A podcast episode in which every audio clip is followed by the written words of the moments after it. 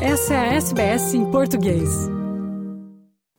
Olá, estes são os destaques do noticiário da SBS desta terça-feira, 31 de janeiro de 2023.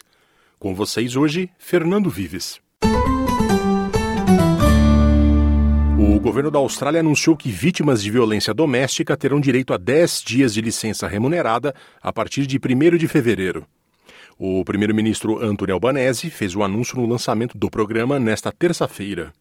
Ao menos 7 milhões de trabalhadoras se beneficiarão do programa, estendendo os atuais cinco dias de licença não remunerada por violência doméstica. Albanese afirma esperar que a medida seja menos necessária com o tempo. No woman should ever have to choose between her job and her safety.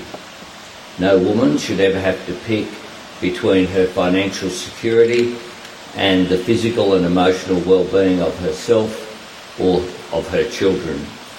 It is truly remarkable that until now these have been very real choices, choices that a shocking number of Australian women have had to face. O premier também afirmou que a violência doméstica é um problema que precisa, entre aspas, de uma reação de toda a sociedade e prometeu adicionar ao orçamento federal verba para contratar mais 500 trabalhadores de serviços comunitários e 100 milhões de dólares para acomodações de emergência.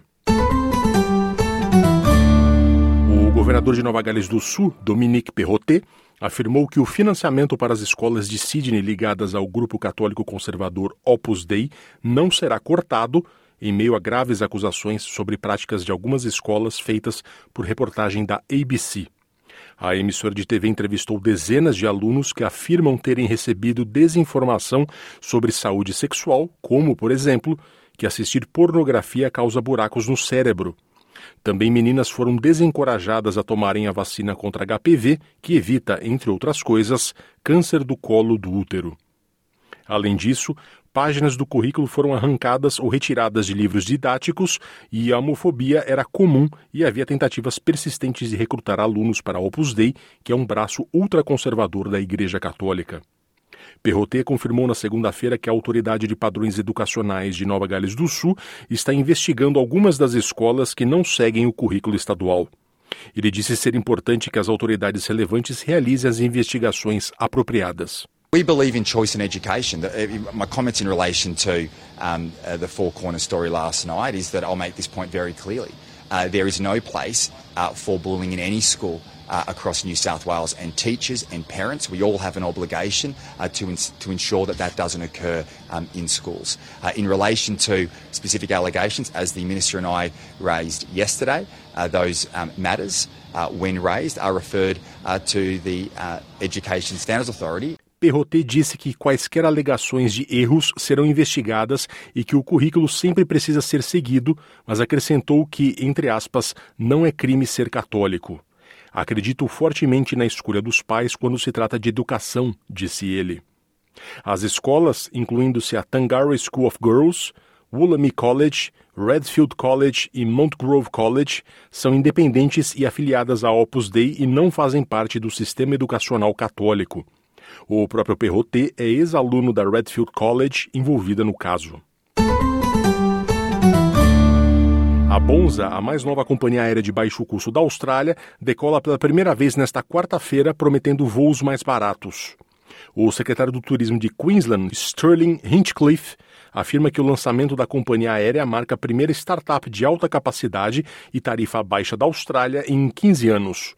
O voo inaugural conectará os destinos de férias de Queensland nas costas de Sunshine e Whitsunday.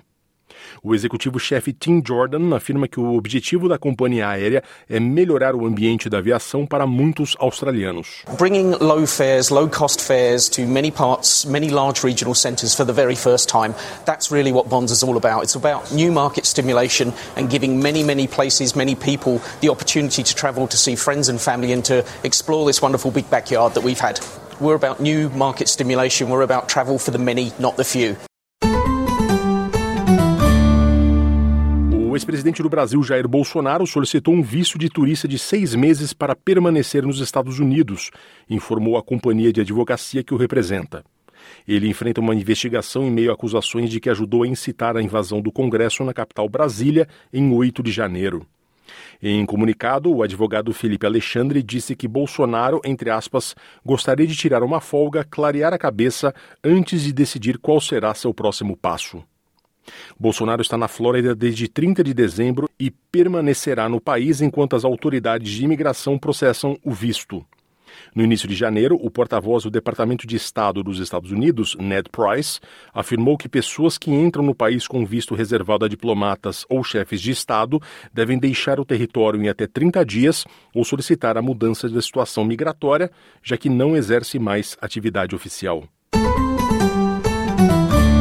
Ao completar um ano das eleições legislativas que lhes deram maioria para governar, o primeiro-ministro de Portugal, António Costa, foi entrevistado pela RTP.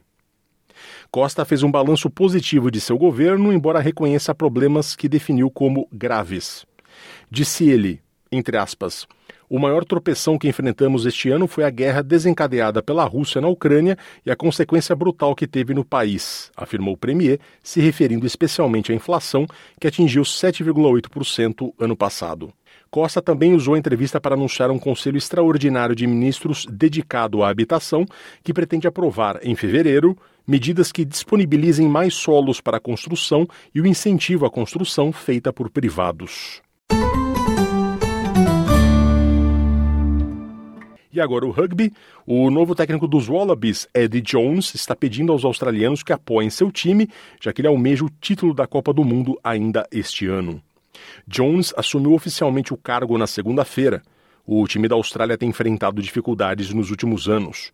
Jones terá apenas cinco testes antes do início da Copa do Mundo em setembro, na França.